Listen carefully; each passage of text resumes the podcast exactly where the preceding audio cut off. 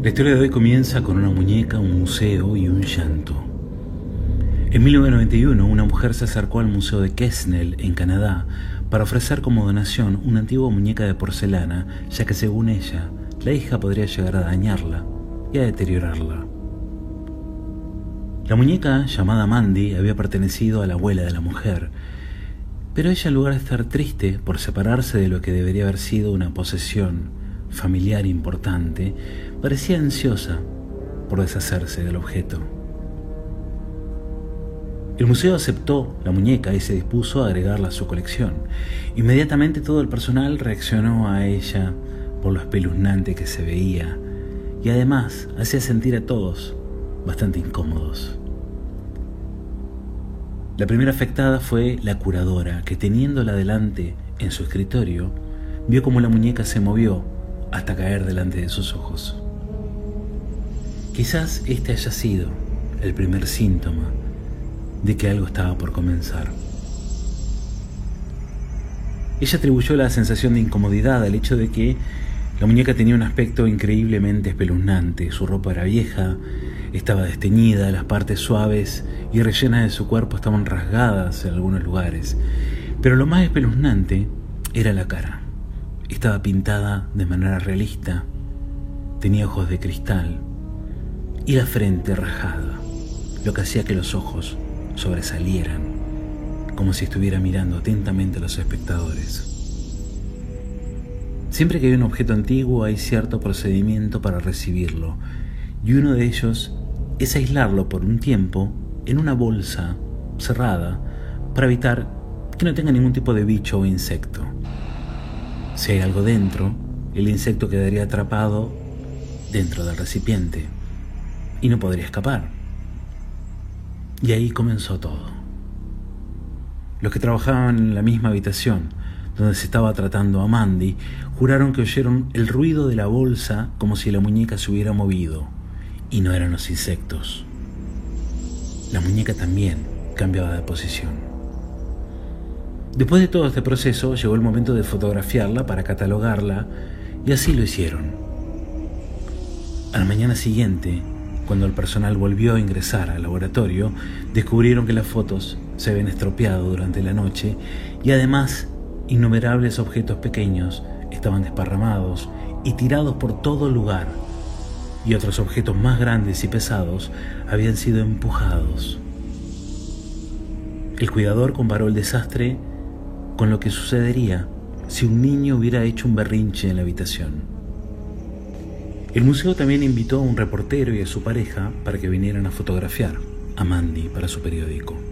Pero parecía que a ella no le gustaba ser fotografiada porque la pareja dijo que durante toda la sesión ocurrieron muchos problemas de manera misteriosa y uno de ellos lo superó, porque cuando la muñeca fue fotografiada, ella habría apartado la cabeza del lente. Luego, cuando intentaron revelar el rollo, el fotógrafo se dio cuenta que estaba completamente masticado e irrecuperable. Esto comenzó a suceder cada vez que Mandy se quedaba sola en alguna habitación. Todo lo que estaba en un lugar misteriosamente se movía. Cuando finalmente Mandy se exhibió dentro del museo, fue una de las primeras cosas que los visitantes verían al pasar por la entrada. En su mayoría, los visitantes se sentían incómodos al mirarla. Parecía haber algo que no estaba bien con ella.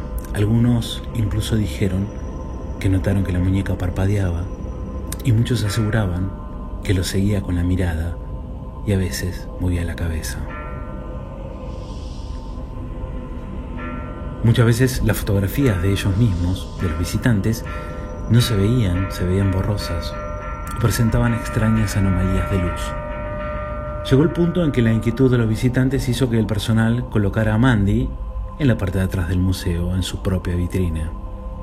Además de que los objetos de los empleados se movían de lugar, incluyendo comida, bebidas, billeteras, que aparecían en lugares insólitos, uno de ellos admitió que una vez, después de arrojar torpemente a Mandy al suelo, vio como de las grietas de la cabeza comenzó a salir sangre.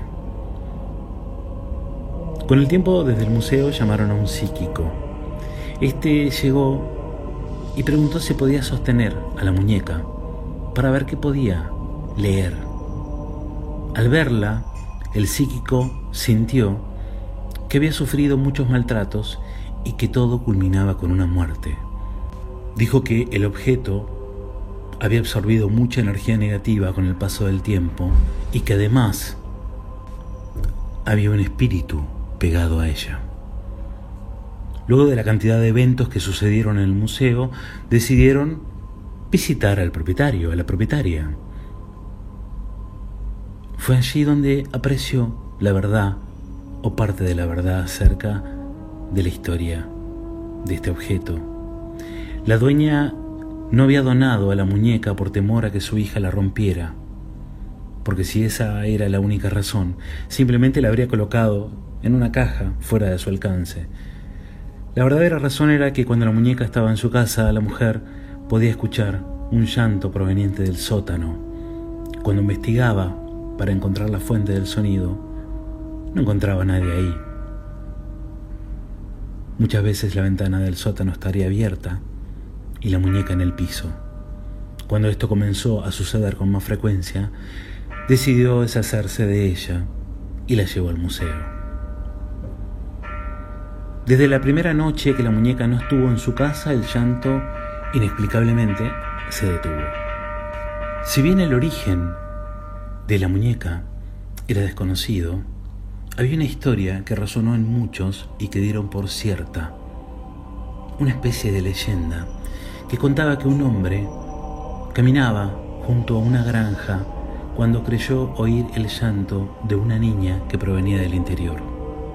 Lo extraño de este llanto fue que el transeúnte sabía, primero, que la granja estaba vacía, estaba abandonada, por lo que no debía haber ningún niño adentro.